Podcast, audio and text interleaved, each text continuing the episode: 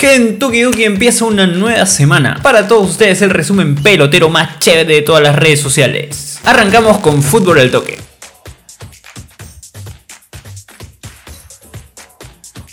La League One peruana nos trajo sorpresas esta semana. No en el primer puesto porque todos sabemos que la U está puntero, pero la sorpresa está en los que ahora persiguen al cuadro crema. Desapareció Alianza UDH, desapareció Ayacucho y ahora son Binacional y el UTC de Cajamarca. El poderoso del sur binacional le ganó un desahuciado Yacuabamba y se puso en el segundo lugar con 21 puntos. Con el mismo puntaje el UTC de Cajamarca llegó al tercer puesto luego de una importante racha de victorias. Lleva ya 4 victorias seguidas. Ahí nomás en la carrera se suman Cienciano, Sporting Cristal y el Manucci, que coincidentemente enfrentará a Universitario este martes. Todos los partidos ahora son vitales para la U si es que quieren mantener su ventaja de 7 puntos. En el fondo de la tabla no tenemos ninguna novedad, siguen ahí el Stein, Grau y Yacuabamba. Importante mencionar que la Libertadores continúa y esta semana los dos equipos peruanos que participan tienen partidos durísimos. Y Nacional se enfrentará a River y Alianza Lima se enfrentará a Racing de Avellaneda. Ojalá a los equipos peruanos les vaya un poco mejor que la fecha pasada. Igual ya sabes que si quieres saber más de esto, lo puedes encontrar en nuestro podcast en YouTube o Spotify. Sale todas las semanas cada fin de fecha futbolera.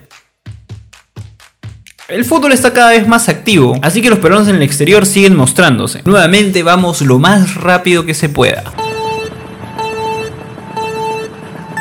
Claudio Pizarro dio un paso más en su carrera y se volvió embajador para el mundo del Bayern Múnich. Rui Díaz es una máquina de goles, sigue anotando e incluso ha sido considerado por el FIFA 21 como uno de los tres mejores delanteros de la MLS. Jason Martínez debutó con gol en el Ararat de Armenia. A pesar del gol, su equipo fue vencido por 3 a 1 y la tiene complicada en la segunda ronda de clasificación de la Europa League. Zambrano fue titular con Boca Juniors en la Copa Libertadores y le ganaron al Libertad por 2 a 0. Aldair Rodríguez de Hobby Nacional y es el nuevo fichaje de la América de Cali de Colombia. Lamentablemente Renato Tapia tuvo que ser sustituido por lesión durante el partido del Celta de Vigo. Esperemos que la lesión no sea de gravedad porque lo necesitamos para las eliminatorias en octubre. Ahí está, más rápido que Magali sacando nuevo ampay de pelote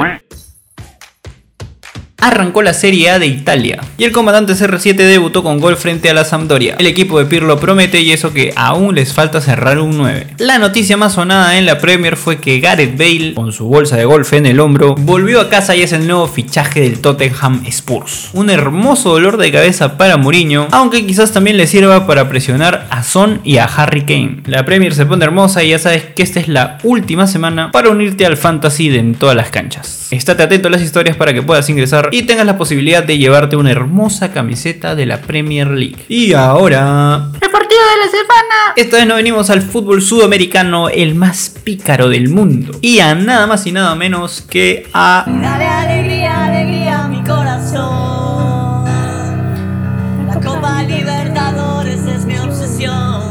tenemos derby brasilero en la Copa. Se enfrentan el Inter versus el Gremio, derby de Porto Alegre más conocido como el Grenal. Todos los partidos que han jugado ambos equipos por Copa Libertadores han terminado en empate. A pesar de eso, la intensidad jamás, pero jamás se ha perdido. Se trata de un partido duro y caliente a más no poder. En la primera ronda empataron y hasta hubo su mechita por ahí, un par de cohetes volaron. Y ahora le toca al Inter ser local. Este partido se juega el miércoles a las 7 y media de la noche. No te lo pierdas, ¿ah? Después no digas que no te avise.